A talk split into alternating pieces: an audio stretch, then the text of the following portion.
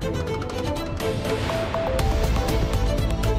É terça-feira, 28 de fevereiro. Vamos aos destaques do Portugal em direto de hoje, com a edição da jornalista Cláudia Costa. Cláudia, boa tarde.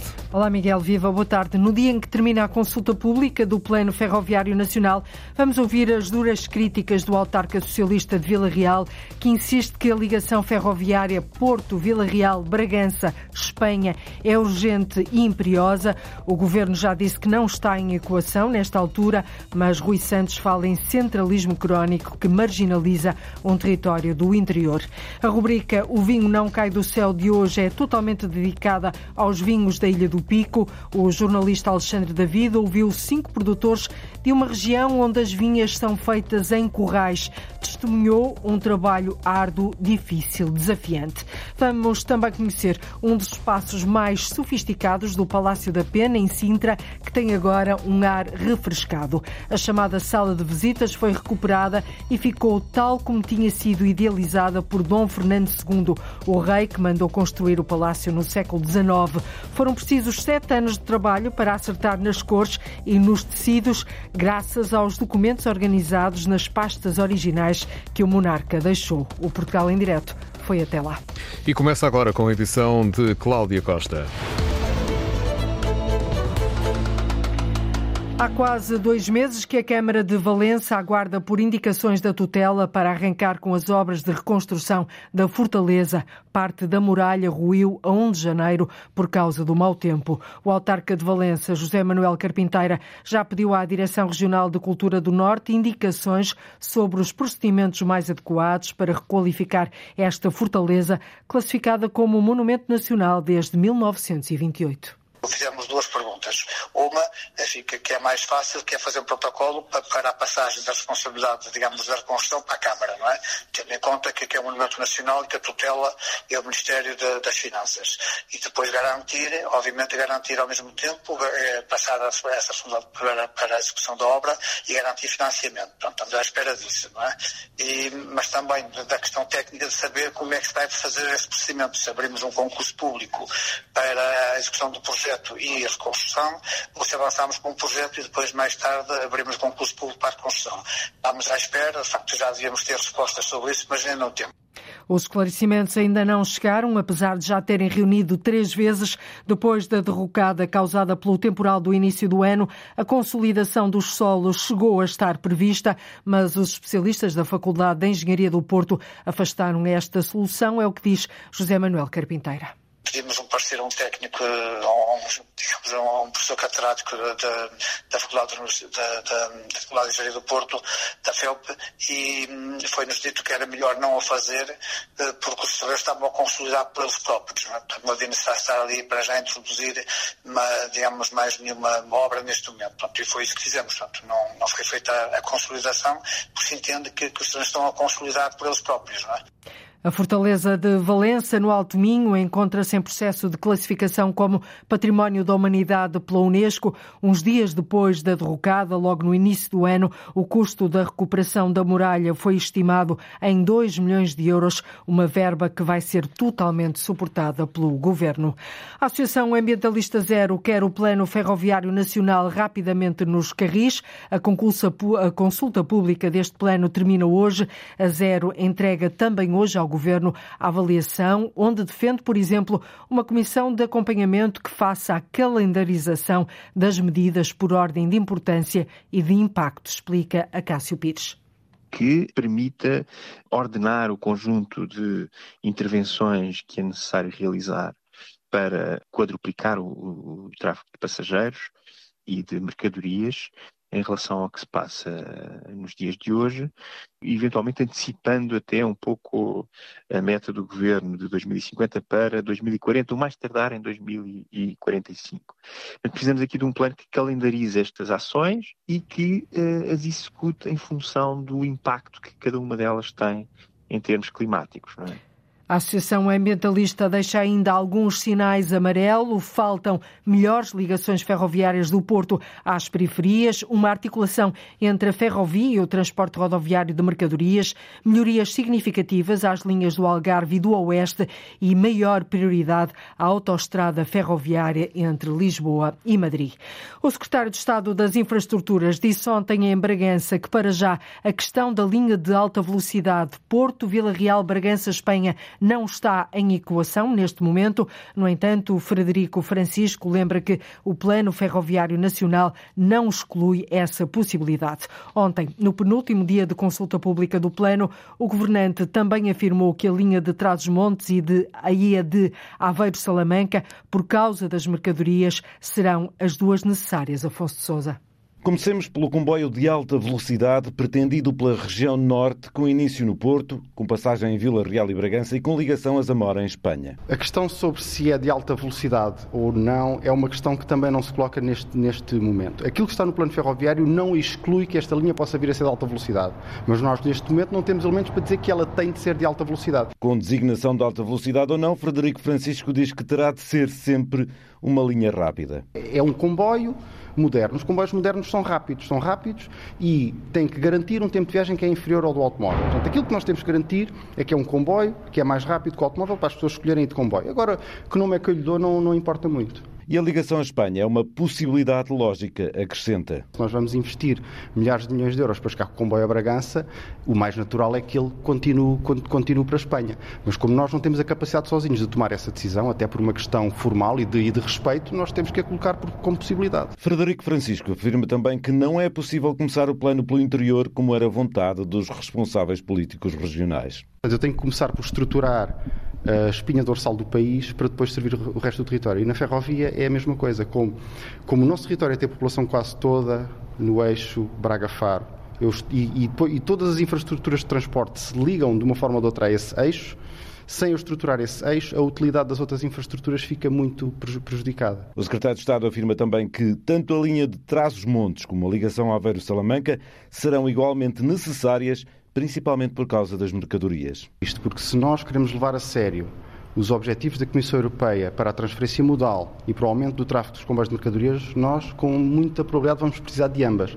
Os corredores internacionais de mercadorias que nós temos atualmente não vão, não vão ser su suficientes. Quanto aos passageiros e às prioridades de construção, terão de ser feitas outras equações. Neste momento, aquilo que se coloca é vamos colocar as duas no plano, e ambas as linhas estão no plano, e depois os futuros governos decidirão, de acordo com a capacidade de investimento que o, que o, que o país tiver, com que ritmo é que se fazem, com que prioridade é que se fazem, com base em estudos muito mais detalhados do que aqueles que são possíveis de fazer num, num plano para a rede do país inteiro. Aos braços de Frederico Francisco chegou também o plano de mobilidade do Val do Tua. Seis anos depois do primeiro anúncio de abertura, continua tudo parado.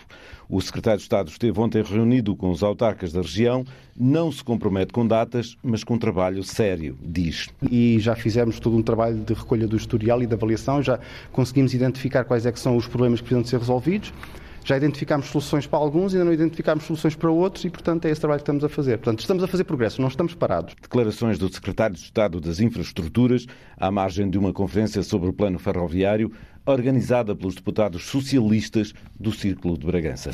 Ora, quem não se conforma é o presidente da Câmara de Vila Real. Rui Santos diz que a ligação ferroviária por Trás-os-Montes, mais concretamente Porto, Vila Real, Bragança, Espanha, é urgente e imperiosa. Espera que o interior não continue a ser marginalizado e esquecido, sempre em prol do litoral. Ouvido pela jornalista Paula Verã, o autarca socialista pede coragem política na altura de tomar decisões.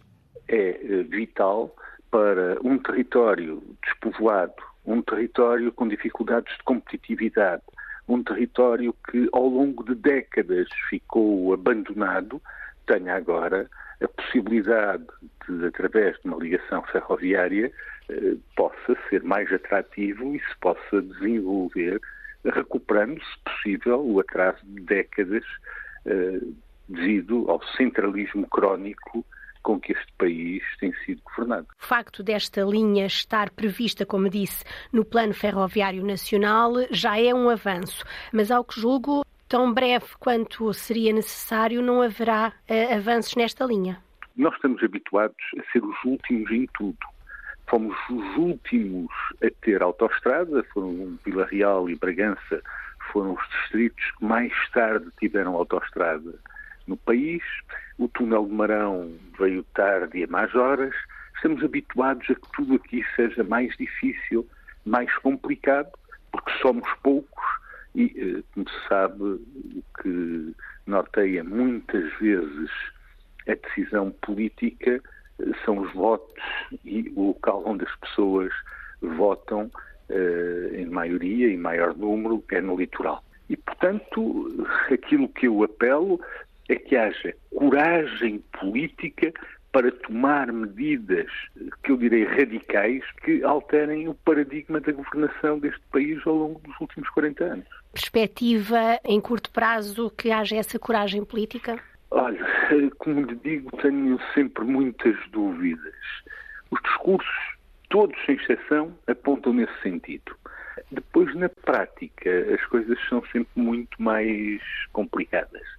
Eh, vamos ter esperança, vamos denunciar estes factos, vamos lutar e vamos ver o que é que acontece. O autarca de Vila Real não se conforma, ao contrário do governo, insiste que a ligação ferroviária por trás dos montes até a Espanha é urgente, aponta o dedo ao centralismo, pede coragem política para serem tomadas medidas radicais que olhem para um território que foi, diz ele, abandonado durante décadas. O presidente da Câmara de Viana do Castelo defende uma ligação ferroviária ao Porto de Mar. O autarca Luís Nobre diz que é preciso rentabilizar, é imperioso de resto, rentabilizar dois grandes investimentos de 100 milhões de euros que foram feitos em 2018, quer na estrutura portuária, quer na linha ferroviária de Viana do Castelo. A ligação por via férrea ao Porto de Mar serve a população, mas também as empresas que escolheram Viana para se instalarem e aproveitarem a estratégia de economia do mar definida pelo município entendemos absolutamente determinante que quer o Porto Mar receba investimentos na sua, na sua, no que é a sua ampliação, na sua condição física, não é? Quer também eh, no que é as suas condições ao nível do equipamento para garantir uma operabilidade eh, moderna e, e, naturalmente, que dê resposta às necessidades emergentes dos nossos, dos nossos investidores, naturalmente dos que investiram, dos que estão a investir e naturalmente dos que possam uh, vir a investir, porque temos, temos no fundo, contacto nesse sentido, num conjunto de atividades associadas à economia do mar que é absolutamente determinante esta, o investimento e a modernização destas duas, destas duas eh, infraestruturas e a ligação entre elas que, que naturalmente vai potenciar, vai, vai, vai evidenciar melhores condições para que estes, estes novos investidores e estas novas áreas de, de, de, de atividade possam, possam ter as melhores condições no último dia da consulta pública do Plano Ferroviário Nacional, o autarca de Viana do Castelo a pedir uma ligação por linha férrea ao Porto de Mar de Viana, que é de resto o único do país sem acesso por comboio. Preocupada com a pegada ecológica, a Câmara da Marinha Grande, no distrito de Leiria, avança com um plano de mobilidade com recurso a transportes movidos a energias renováveis. A ideia é ligar as cidades da Marinha Grande e Leiria através do chamado comboio light um transporte ecológico que seja rápido e que resolva as intermináveis filas de trânsito na estrada nacional que liga as duas cidades. Mas afinal, Paula Verã, de que é que estamos afinal a falar? Chamam-lhe comboio, mas não usa a tradicional ferrovia. É light porque é rápido e recorre a energias renováveis. A ideia é aqui explicada pelo autarca da Marinha Grande, Aurélio Ferreira. Pode ter carris, mas pode ser carris com rodas de borracha ou algo assim. Portanto, há de ser um trem rápido e também não é longo, por uma via que seja circundante à cidade. Portanto, este caminho, este percurso, há de ser um percurso alternativo, mas não é a versão normal de comboio. Não é esse o sentido. Apesar de chamarmos o light train, pode ser e deve ser uma linha de ser rápido, por processos que sejam ecológicos, sejam amigos do ambiente. Este é um projeto a médio prazo que pode levar 10 a 15 anos a estar pronto. Até lá é preciso encontrar soluções rápidas para dar resposta aos milhares que diariamente fazem a ligação rodoviária entre a Marinha Grande e Leiria num período mais curto, vamos ter que resolver o problema da Marinha Grande Paleria nesta estrada. Uma estrada nacional, que é a estrada 242, que tem uma ligação da Marinha Paleria e que tem dezenas de milhares de carros diariamente a, a transitar nela. E, e é preciso resolvê-la. Não é, não é possível que nós, numa deslocação de 10 km, demoremos uma hora. E é o que está a acontecer agora, porque são filas contínuas a horas de ponte. O plano de mobilidade do município da Marinha Grande passa também pelo uso da Alternativa Nacional 242. Falamos da autoestrada, mas o autarca Aurélio Ferreira diz que é preciso pedir a isenção das portagens da A8. Nós temos uma variante natural à nossa volta, em volta da Marinha Grande, que é a A8.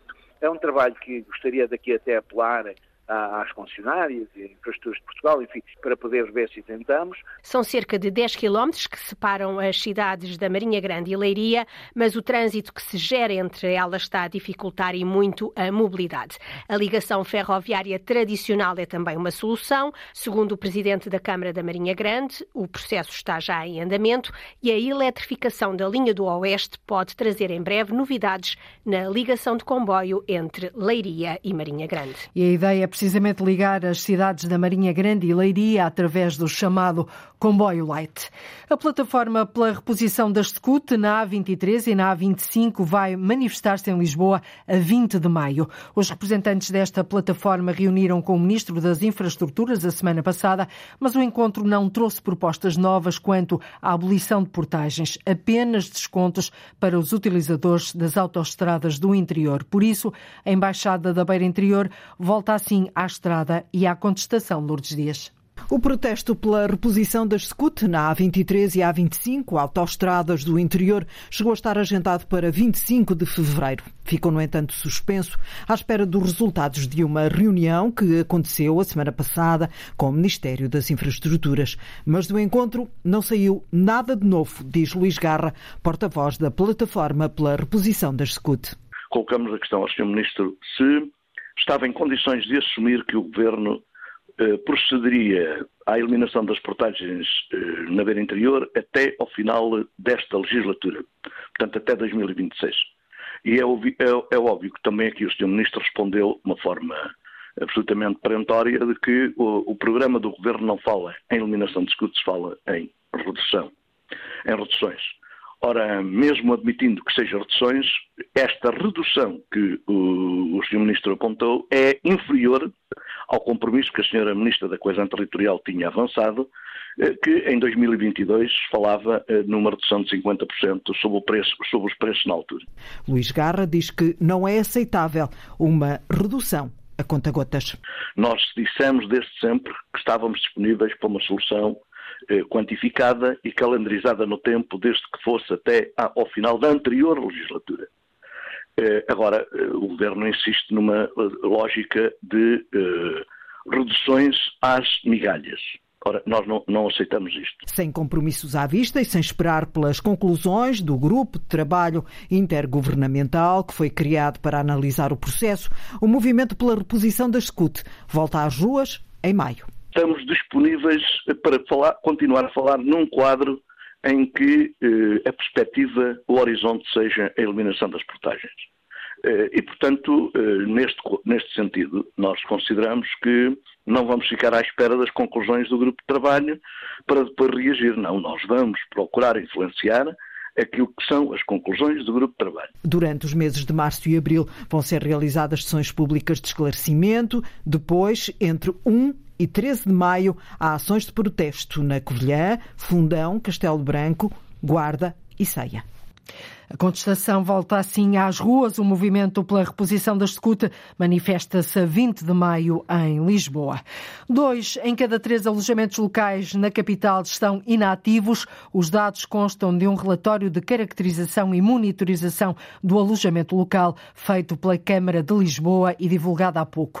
A análise é completa, relaciona com empreendimentos turísticos, população, habitação, reabilitação urbana e mercado imobiliário. Inclui ainda a síntese das reuniões realizadas com as 24 juntas de freguesia, com os 27 especialistas nesta temática e os resultados da Comissão de Acompanhamento do Alojamento Local. Os dados divulgados hoje pela autarquia que mostram que o alojamento local é, mostram que o alojamento local é uma fonte de rendimento muito relevante para milhares de famílias. Recentemente, o governo anunciou a proibição de novo alojamento local, à exceção de conselhos rurais no interior do país. Olá, sou o Bíblio. E eu sou a Teca. Olá, Bíblio. Olá, Teca. Ouvi dizer que fazem parte do projeto OnLife. Para que serve? Foi para dar resposta a problemas de literacia. Ficamos à espera para saber mais. Daqui a nada já vamos espreitar este projeto OnLife. As exportações de vinhos portugueses subiram 1,5% no ano passado, atingiram mesmo um recorde de 941 milhões de euros, destacando-se mercados como a França, os Estados Unidos e o Reino Unido. Ora, hoje a rubrica O Vinho Não Cai do Céu é totalmente dedicada aos vinhos da Ilha do Pico. O jornalista Alexandre David ouviu cinco produtores de uma região açoriana, onde as vinhas são feitas em currais, um trabalho árduo, difícil, desafiante.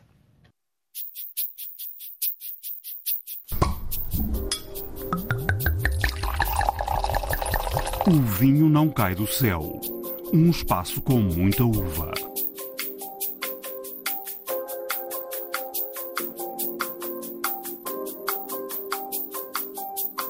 Você vir aqui os Açores, toda a gente conhece o, o Frei Gigante emblemático. Foi uma nova geração que decidiu acreditar mais no potencial do pico para a produção de vinhos. Primeira vindima foi em 2011, eu disse que tinha que começar a jogar em casa, então fiz a primeira vindima na, na Cooperativa Vitivinícola da Ilha do Pico. Nós estamos no Lagi de Santa Luzia, que é uma zona património da Unesco. O Branco do Boas Tintas foi uma novidade, é o primeiro e único atualmente nos Açores.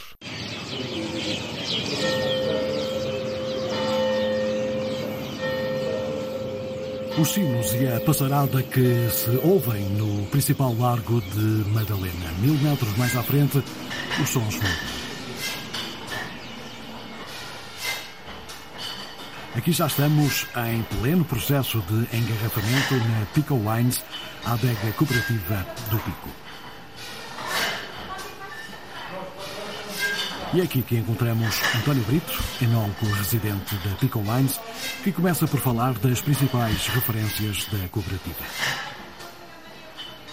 O Frei Gigante aqui já, já, como o próprio nome indica, bem de Frei Pedro, né? Frei Pedro é uma homenagem a, a, esse senhor que nos trouxe as castas, o franciscano que trouxe as castas e começou a, a fazer os seus, os seus, experimentos aqui na Ilha do Pico, primeiro na Silveira, onde, onde começou e depois passou mais para, para, esta parte da Madalena, começou a parte da, das vinhas e da plantação da vinha.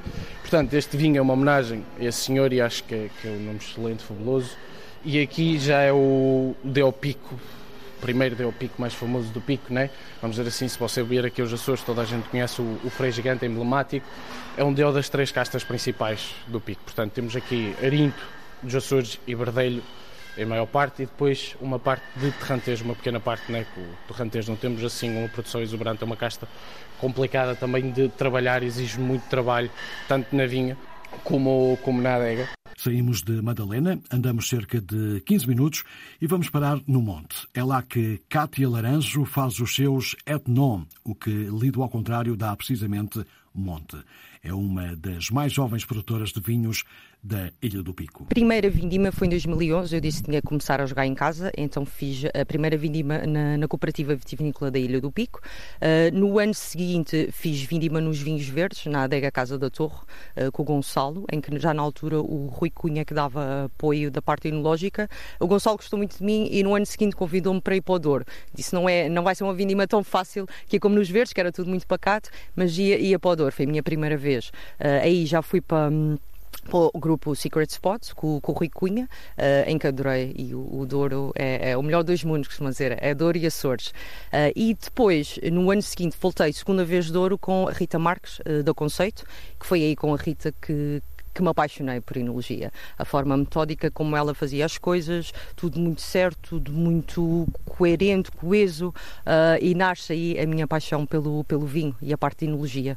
Nasceu em 2014. Da mesma geração de Cátia Laranjo, mas ainda mais novo, é Lucas Amaral. Ele começa por mostrar as suas produções na Candelária. Vamos começar por explicar aqui as, as suas produções, que são todas recentes. Aliás, o, o próprio Lucas também é muito recente eh, nesta atividade. Temos aqui o esboço ao pódio. Eh, para já, de onde é que vem este nome? Este nome vem relativamente à dificuldade em legalizar um, uma marca. Uh, na altura, como na, na, tive essa dificuldade e precisava de engarrafar os vinhos por parte, ter que começar a faturar e a, e a, e a ter algum, algum lucro. Uh, fui à parte das marcas rápidas no INPI, comprei as duas únicas marcas que conseguia ler e arranjei significado para elas, que foi o Esboço e o Quad Marvor.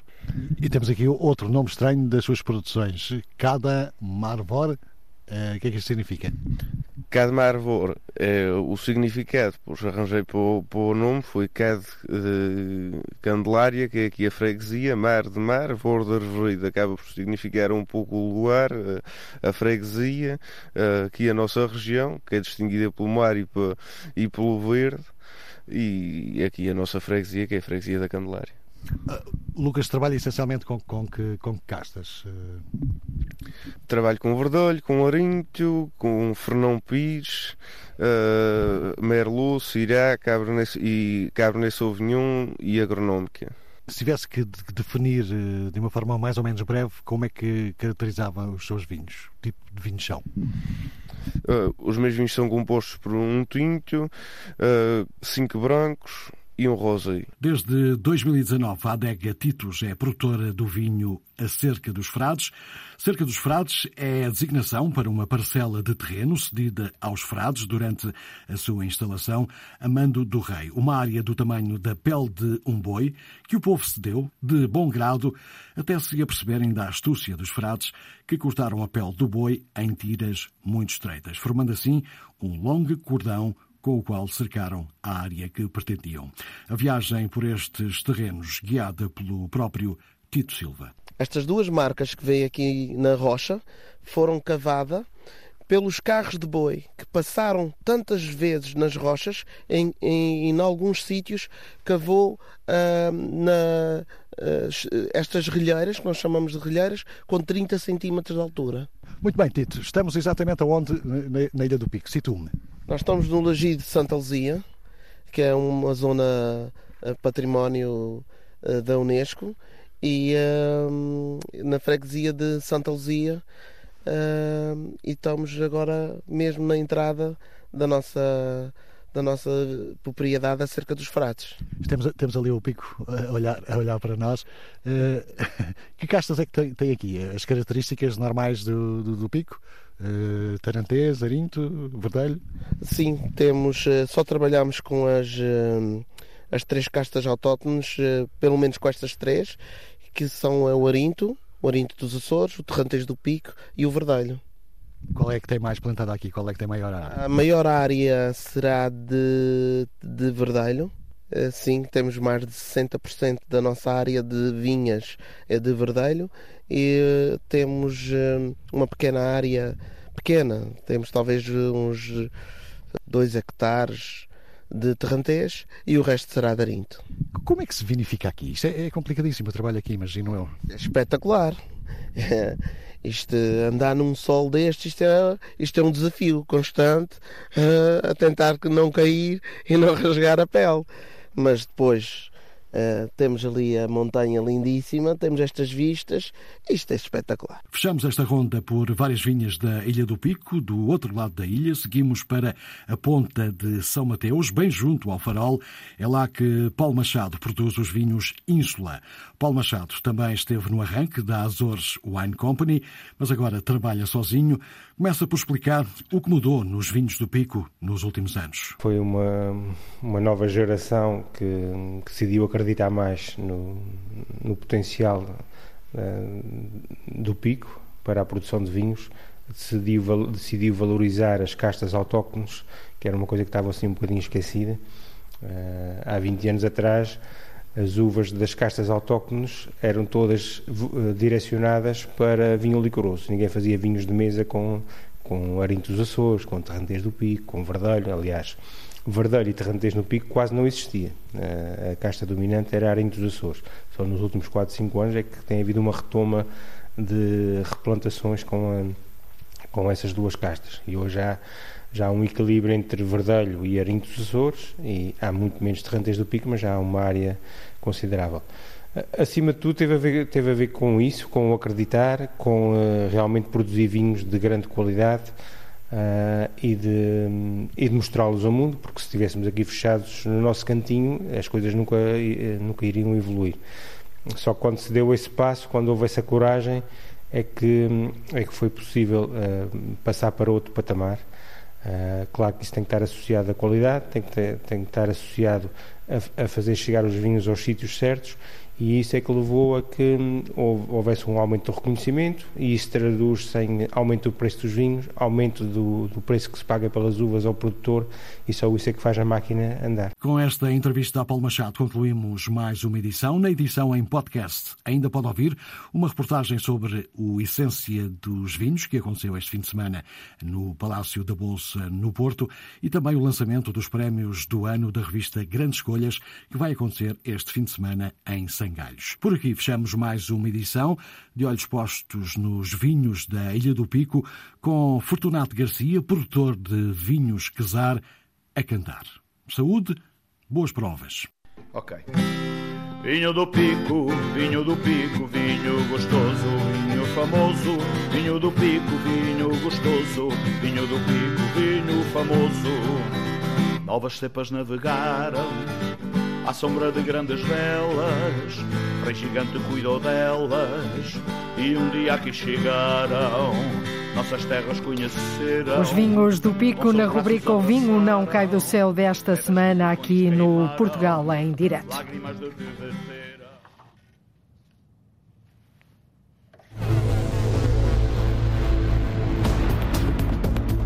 O rei Dom Fernando idealizou a obra e agora, 300 anos depois, o plano inicial foi seguido à risca. Fazer levantamento de documentação, de inventário, de faturas de época e tudo mais, de repente poder reconstituir de uma forma historicamente informada uma sala é um, é um trabalho excepcional. Entramos daqui a pouco na sala de visitas do Palácio da Pena, em Sintra.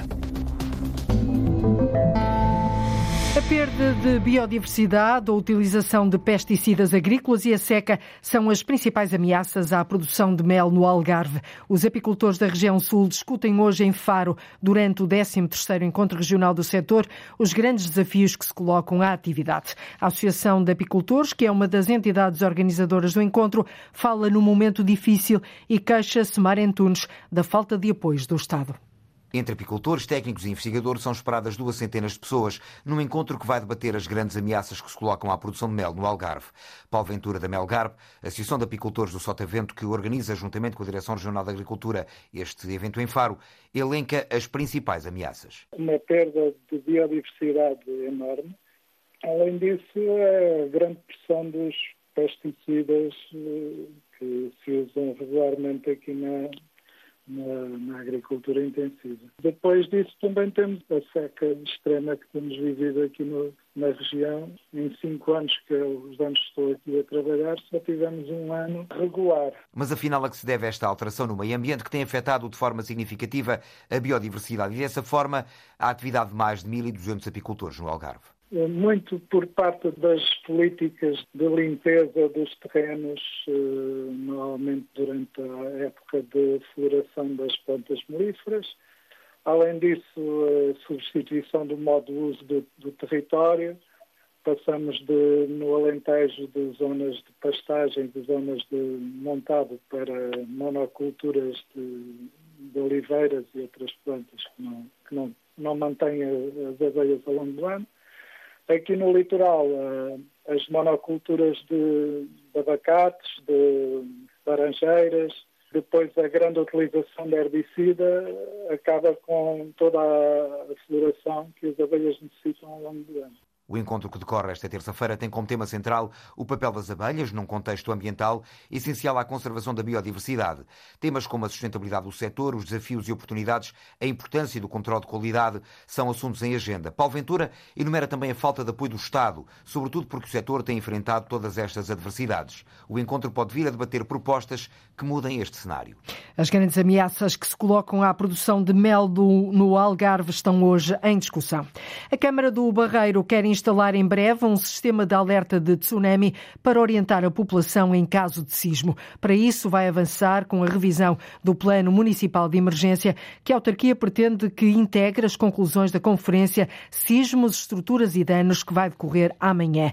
Este encontro decorre no Dia Internacional da Proteção Civil e a Câmara do Barreiro, Arlinda Brandão, deixa alguns alertas.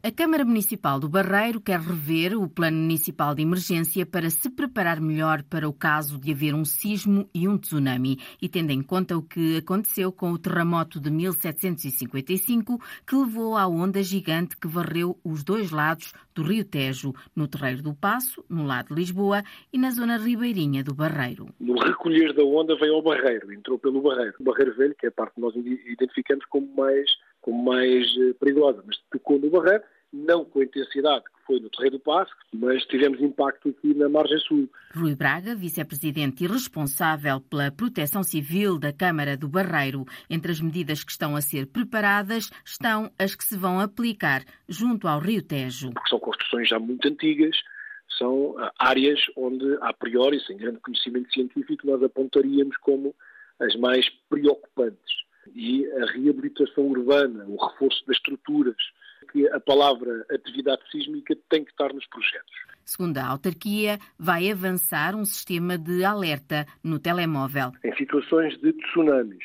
em situações de sismos, em situações de incêndios ou cortes de trânsito muito grandes em acidentes de, de viação, este sistema vai dizer às pessoas para onde é que se deve dirigir, um local mais seguro, quais são as vias que ainda não estão é mesmo que destruídas no ponto de vista daquilo que foi a catástrofe, seja lá ela qual for, e este sistema vai ser incorporado agora na nossa cidade. A Câmara do Barreiro tem investido nesta área da proteção civil através de um centro de comando com tecnologia de ponta, também com melhores recursos humanos, mas quer rever o Plano Municipal de Emergência e o Vice-Presidente Rui Braga espera que o debate amanhã, que se chama Sismos, Estruturas e Danos, permita adicionar contribuições. Incorporar na revisão do nosso plano aquilo que eventualmente vão ser as conclusões daquilo que vai acontecer amanhã. Eu acho que esta ligação à academia é fundamental. E uh, o Barreiro tem uma coisa que, uh, uh, se calhar, poucas cidades têm, que é especialistas em estruturas ligadas à construção, que lecionam isto na nossa terra. Esta conferência sobre sismos, amanhã, é organizada pela autarquia e pela Escola Superior de Tecnologia do Barreiro e está aberta à população. Uma conferência que decorre precisamente amanhã, Dia Internacional da Proteção Civil, no espaço Memória, no Barreiro. O agrupamento de escolas Marquês de Marialva de Cantanhede está a representar Portugal em Barcelona até à próxima quinta-feira, dia 2, no Mobile World Congress. Isto após ter vencido o concurso internacional na categoria de média e informação. O jornalista Horácio Antunes foi conhecer o projeto OnLife, que pretende dar resposta à iliteracia mediática. Olá, sou o Bíblio. E eu sou a Teca. Teca, sabes por que surgiu este projeto?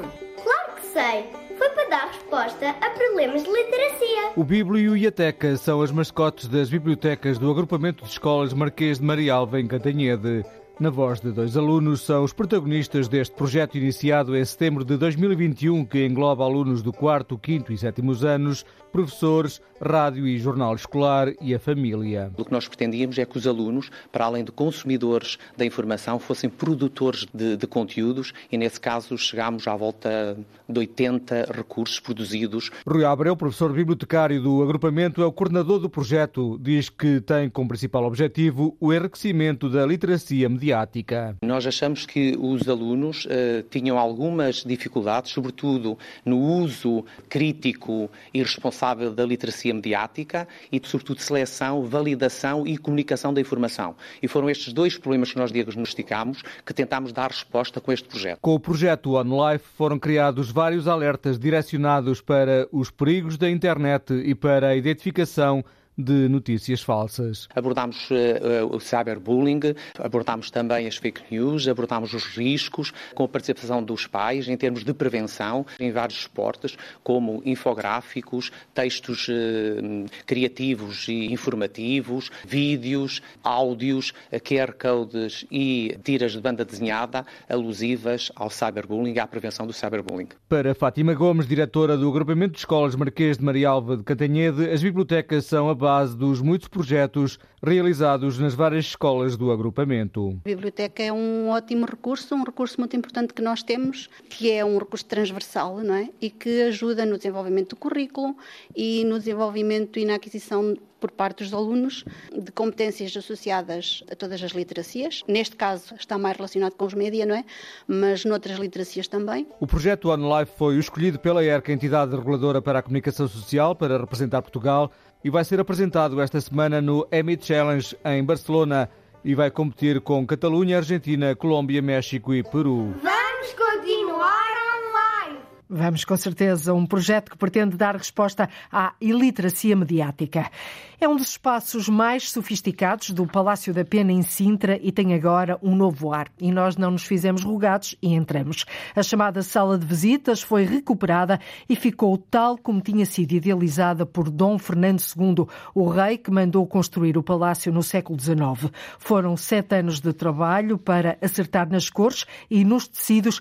Isto só foi possível graças aos documentos organizados em pastas deixadas pelo rei. A repórter Rita Fernandes foi até lá conversou com a responsável pelo projeto. Na visita à zona mais privada do Palácio da Pena, percebeu que o vermelho deu agora lugar ao azul. O azul é referido nas faturas da empresa que forneceu a Dom Fernando II este mobiliário como veludo azulino. Foi excelente porque nos deu exatamente o tom de azul na gama extensíssima de azuis. Um azul forte, escuro mas brilhante, descreve a conservadora Mariana Schedel. Um azul num veludo estufado nas cadeiras e sofás. Não foi fácil, tem que se vir à sala em diversas alturas do dia para perceber que a cor e a luz estão a funcionar, tanto com a luz natural como com a luz artificial. O tecido foi feito para nós em exclusivo e a produção é nacional. Uma única pintura mural estende-se a todas as paredes da sala, inspirada na arquitetura islâmica e em perspectiva, cria a ilusão de estarmos num espaço maior. Os tons creme, em contraste com o veludo azulino, ajudam a ler, diz a conservadora, o restante mobiliário da sala. É um mobiliário de bilros, não é? Em pau santo. Um, escuro. Muito escuro. Uma seleção muito específica do que se chamava à época, e ainda hoje é conhecido como o mobiliário antigo português.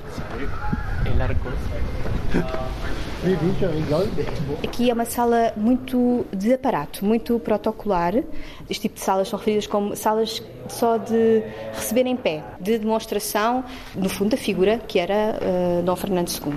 Um homem do romantismo, sofisticado, e organizado. Nós conhecemos praticamente toda a vida de Dom Fernando II pelas suas despesas. Informação excelente e muitíssimo organizada, que não é comum, uhum. em pastas que são as mesmas desde que elas existem. Um trabalho de secretaria e contabilidade encontrado nos últimos sete anos na Casa Carlos Relvas, na Golgã, e no Passo Ducal de Vila Viçosa, durante trabalhos de levantamento de documentação que permitiram recriar esta sala. Nós tínhamos praticamente todas as peças que constituíam a sala. A secretária, Dom Fernando, as esculturas em bronze, os uh, candelabros. A decisão não foi fácil, diz Mariana. Porque no Palácio da Pena temos duas gerações que convivem aqui no nosso percurso expositivo. Temos o Dom Fernando II e depois temos Dom Carlos, que é seu neto. Do período de um avô para um período do neto, a moda muda, os gostos mudam, até a forma de viver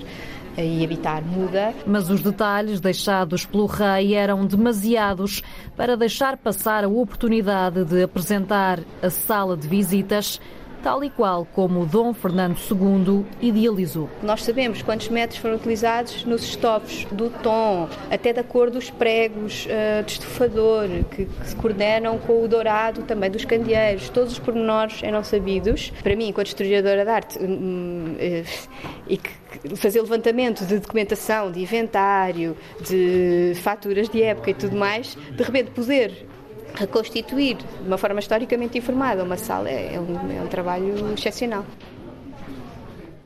Um rei atento e muito organizado. Este trabalho durou sete anos, foi adiado também por causa da pandemia, mas agora está de portas abertas para os visitantes no Palácio da Pena, em Sintra. Entre e aprecia.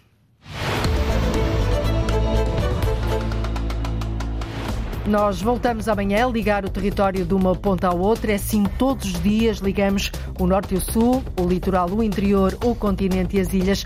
Contamos com a sua escuta. Até amanhã. Fique bem. Até amanhã, Cláudia Costa e o Portugal em direto.